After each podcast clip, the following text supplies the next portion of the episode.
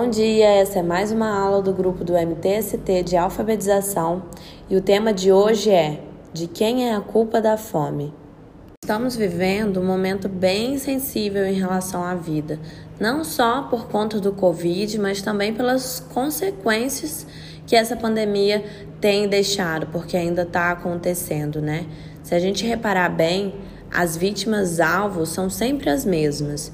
E isso não é uma culpa só do Covid, mas também é uma irresponsabilidade do governo que estamos.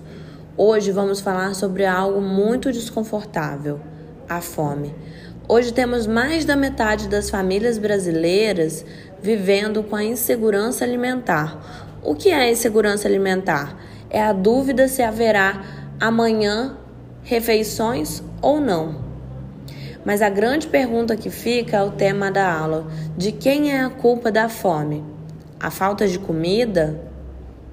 Há muito tempo a gente debate isso e há muito tempo a gente já tem a resposta. É a distribuição de renda. Mas como isso funciona? É as pessoas terem salários mais próximo do que é digno, né? Se a gente reparar com a queda de empregos desde o início da pandemia, é, eu gostaria até de saber a opinião de vocês, se vocês puderem mandar um áudio, se sentirem confortáveis para isso, para contar o impacto que o auxílio emergencial teve na alimentação. Mas, de acordo com muitos estudos e até com muitos relatos, é, chegaram à conclusão que o brasileiro se alimenta muito melhor com o auxílio emergencial de 600 reais do que com auxílio emergencial de 150, 200 reais porque o que garante comida na mesa é a distribuição de renda. Falta comida? Não falta comida, entre aspas. A comida ainda está ali no supermercado, a gente tem acesso, mas a comida está muito mais cara. Agora eu vou explicar para vocês por que, que isso acontece. Bom, falta comida ou não falta?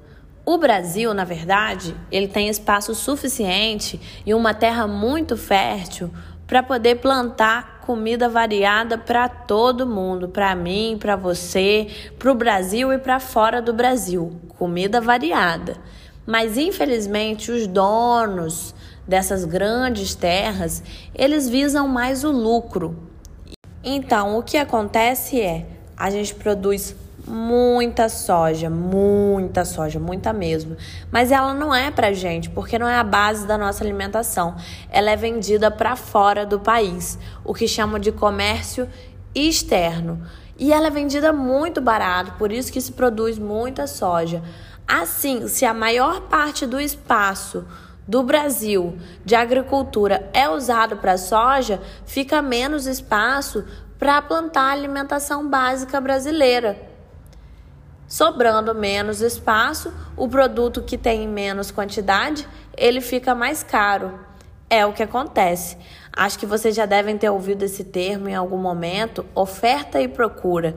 É mais ou menos isso. Uma coisa que tem pouco, ela fica mais cara porque é mais exclusiva, né? em menos quantidade, por exemplo, o ouro é mais raro, então é mais caro. A prata é mais abundante, tem mais quantidade, então é mais barata. A mesma coisa se aplica e acontece com a nossa alimentação no dia a dia, porque a comida não deixa de ser um produto. A gente tem que estar sempre visando a qualidade desse produto, por quem é produzido e para quem. Bom, então, se todo o espaço que a gente tem disponível para poder plantar alimento, a gente está plantando um alimento só, que seria a soja, quer dizer que sobra menos espaço para a gente plantar o prato básico do brasileiro. Tenho certeza que se eu falar para você o que, que você pensa em comer no almoço ou o que, que você vai comer de almoço, a primeira coisa que vem quando a gente fala de prato brasileiro é arroz e feijão. Se tem menos arroz e feijão, o arroz e feijão vai ficar mais caro, né? A gente deu essa volta toda, falou de venda de soja, falou de oferta e procura. A gente foi nessa conta muito louca junto para poder chegar à conclusão que comida tem. O que falta é o dinheiro para comprar. Então é a distribuição de renda. E daí a fome para de ser um problema sobre comida, mas sobre o preço da comida. E quando se trata de preço, a gente está falando de economia. E todos nós podemos falar de economia quando a gente para para entender que aquilo afeta diretamente a quantidade e o que a gente come. Agora que a gente está chegando próximo ao fim da aula, a gente retorna à pergunta do começo: de quem é a culpa da fome?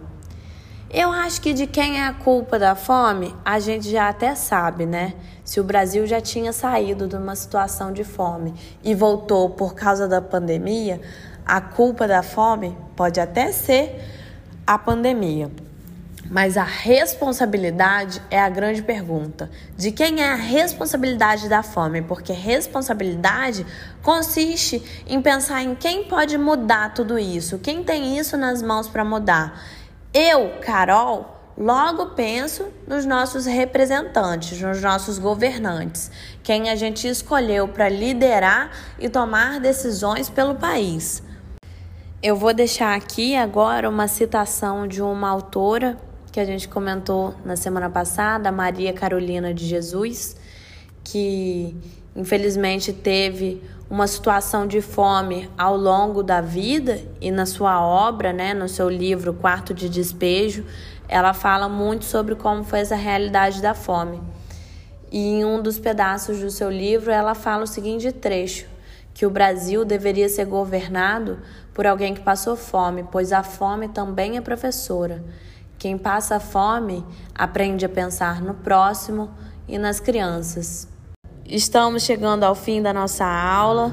Vou só fazer uns lembretes. Vacina sim, a vacina é a única condição para a gente sair dessa pandemia. Viva o SUS!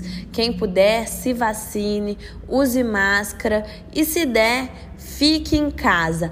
A pandemia não vai acabar enquanto a maior parte da população não estiver vacinada. Então, faça sua parte. Se vacinar também é evitar que você e outras pessoas estejam em situação de fome. E o segundo lembrete é para falar das conquistas do movimento, que estamos cada vez mais com mais cozinhas solidárias, comunitárias, com a ajuda de todos, e é uma conquista nossa para a gente estar tá cada vez mais distante dessa coisa doída, que é a fome que a gente não deseja para ninguém. Agora, em seguida, a gente vai ter uma atividadezinha, não foge não. Quem puder, já tiver ouvido a aula toda, coloca um joinha.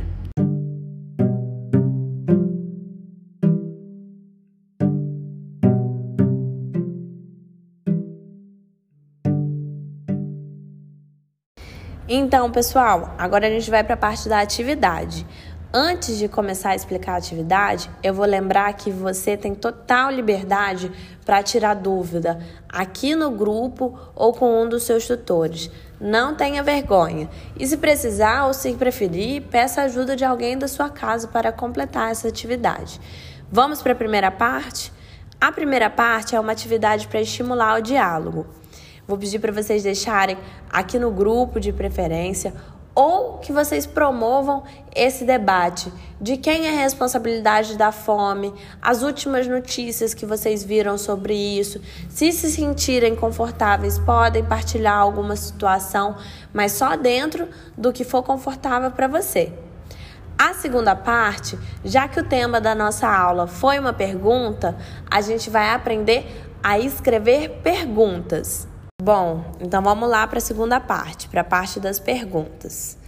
Eu vou falar, ditar as perguntas e vocês vão reescrever nos seus cadernos.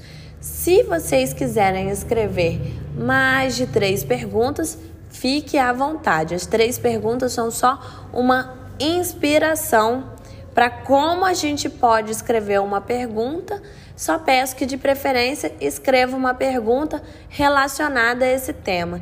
E toda pergunta vem de uma curiosidade. Então, na maioria das vezes, é sobre algo que a gente não sabe. A primeira pergunta: De quem é a culpa da fome? Primeira pergunta: De quem é a culpa da fome? Toda pergunta tem um ponto de exclamação no final. O ponto de exclamação, ele se parece com a metade de um coração e um pontinho embaixo. Então, é a metade de um coração e um pontinho embaixo. Se ficar em dúvida, pode falar. Agora eu vou para a pergunta número 2. Quanto custa o arroz? Interrogação. Quanto custa o arroz? Essa foi a segunda pergunta. Terceira pergunta: De onde vem a comida no meu prato? De onde vem a comida no meu prato? Interrogação. Bom, essas três perguntas são três perguntas para vocês copiarem no caderno, tirarem foto, mandarem para gente. Mas se vocês escreverem mais perguntas ou tiverem outras ideias que forem relacionadas a esse tema, pode mandar para a gente dizer se está certo e ver né, a atividade de vocês, o que esse tema despertou. Desejo a vocês uma ótima semana e MTST, a luta é para valer.